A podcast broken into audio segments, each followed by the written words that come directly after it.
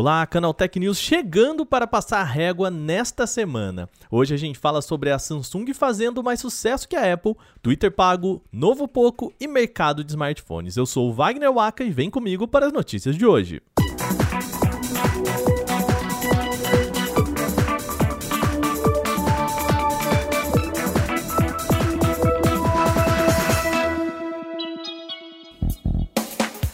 pesquisa realizada nos Estados Unidos mostra que o iPhone deixou de ser o smartphone que mais satisfaz os usuários. O levantamento do Índice de Satisfação do Consumidor Americano mostra que donos de topos de linha da Samsung se mostram mais satisfeitos com seus aparelhos que os da Apple.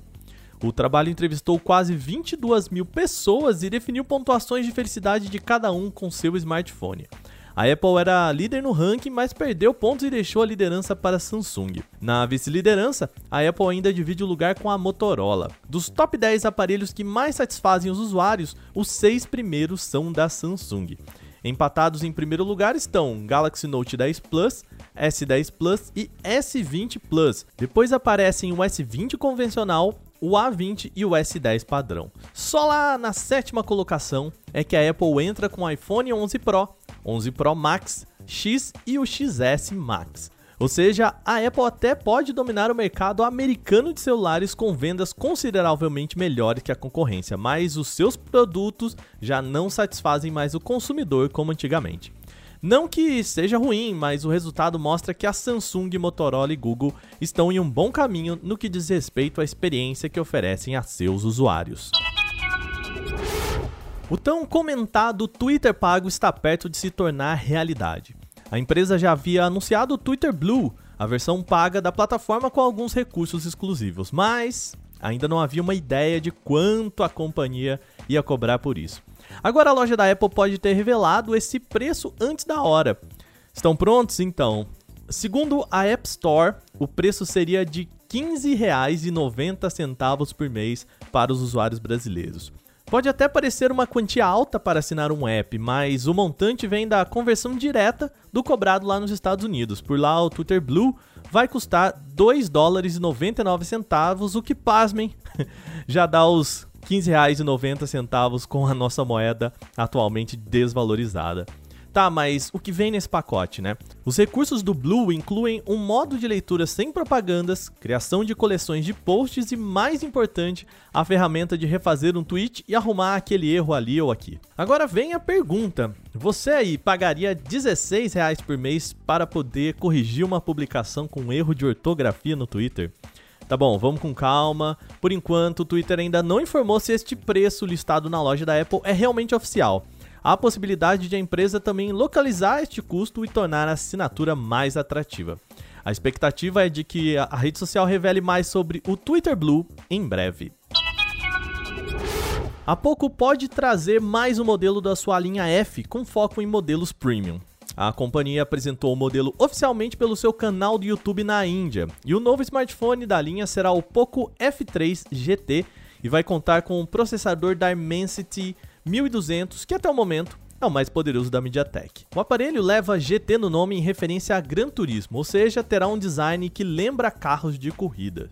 Apesar do teaser em vídeo, há pouco ainda não mostrou a carinha do aparelho, então por enquanto é só especulação mesmo. Contudo, a expectativa é de que o Poco F3 GT seja uma versão global do Redmi K40 Game lançado pela Xiaomi. Se isso se confirmar, as especificações serão um processador já citado aqui, né, o Dimensity 1200, até 12 GB de RAM e até 256 GB de armazenamento, junto com uma tela OLED com atualização de 120 Hz e bateria de mais de 5.000 mAh com carregamento rápido de 67 watts.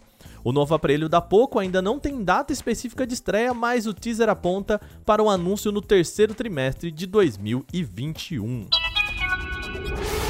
mais de um quinto dos PCs ao redor do mundo ainda rodam o Windows 7.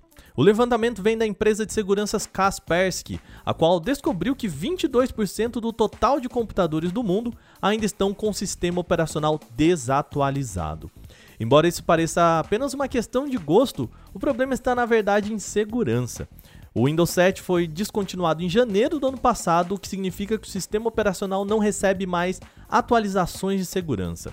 Pior ainda, 1% de todos os aparelhos ainda rodam Windows XP ou Vista, o que, não preciso nem dizer aqui, né, representa uma ameaça ainda maior. Constantemente, a Microsoft divulga atualizações não só com novos recursos para os usuários, o que é bem legal, mas também com pacotes de segurança corrigindo bugs e possíveis vulnerabilidades. O relatório aponta também que alguns desses PCs com Windows 7 ainda fazem parte de estruturas empresariais, o que agrava muito mais a questão. A dica, portanto, é manter sempre o sistema de download e instalações automáticas do Windows sempre habilitados e programados de acordo com a sua rotina de trabalho né? Tem que tomar cuidado com a segurança. Um levantamento do IDC prevê que o mercado de smartphones deve fechar 2021 com o melhor número de vendas desde 2015. Com o avanço da vacinação contra a Covid-19 ocorrendo em vários países, o mercado de celulares em 2021 deve se recuperar completamente dos baixos números arrecadados durante 2020. O grupo estima que 1,38 bilhão de unidades devem ser vendidas este ano. O número representa um aumento de 7,7% em relação a 2020. E os smartphones 5G devem liderar esse crescimento ao redor do globo com aumento de 130% em quase todas as regiões fora da China. Inclusive, somente o mercado chinês deve ser responsável por 50% do total de aparelhos 5G. A tendência de crescimento do mercado de celulares pós-Covid deve permanecer pelo menos até 2025, quando o setor vai ultrapassar 1,5 bilhão de unidades vendidas no ano. Programa chegando ao fim, mas antes, aquele relembrete rapidinho para vocês. Ainda estamos participando hein, do prêmio IBEST 2021. A gente já está garantido na categoria de tecnologia, mas de novo, a gente quer também participar da categoria de notícias e jornalismo. Para isso, é só você entrar em vote.prêmioibest.com, procurar por Canaltech e votar na gente na categoria de notícias e jornalismo, lembrando, é só uma categoria, beleza? A gente conta com vocês. Antes de terminar o programa também, lembre-se que você pode enviar comentários, sugestões e críticas sobre este podcast para podcast@canaltech.com.br. Manda o seu recadinho falando o que você quiser. Este episódio foi roteirizado, editado e apresentado por mim, Wagner Waka, com a supervisão de Patrícia Gnipper. O programa também contou com reportagens de Felipe Junqueira, Alveni Lisboa, Renan da Silva Dores, Felipe Demartini e Diego Souza, além da revisão de áudio da Mari Capetinga. Agora a gente vai ficando por aqui, lembrete rápido, a gente tira aquele finalzinho de semana de folga, né, e volta só na segunda. Então, um bom fim de semana para você. Até segunda-feira. Tchau, tchau.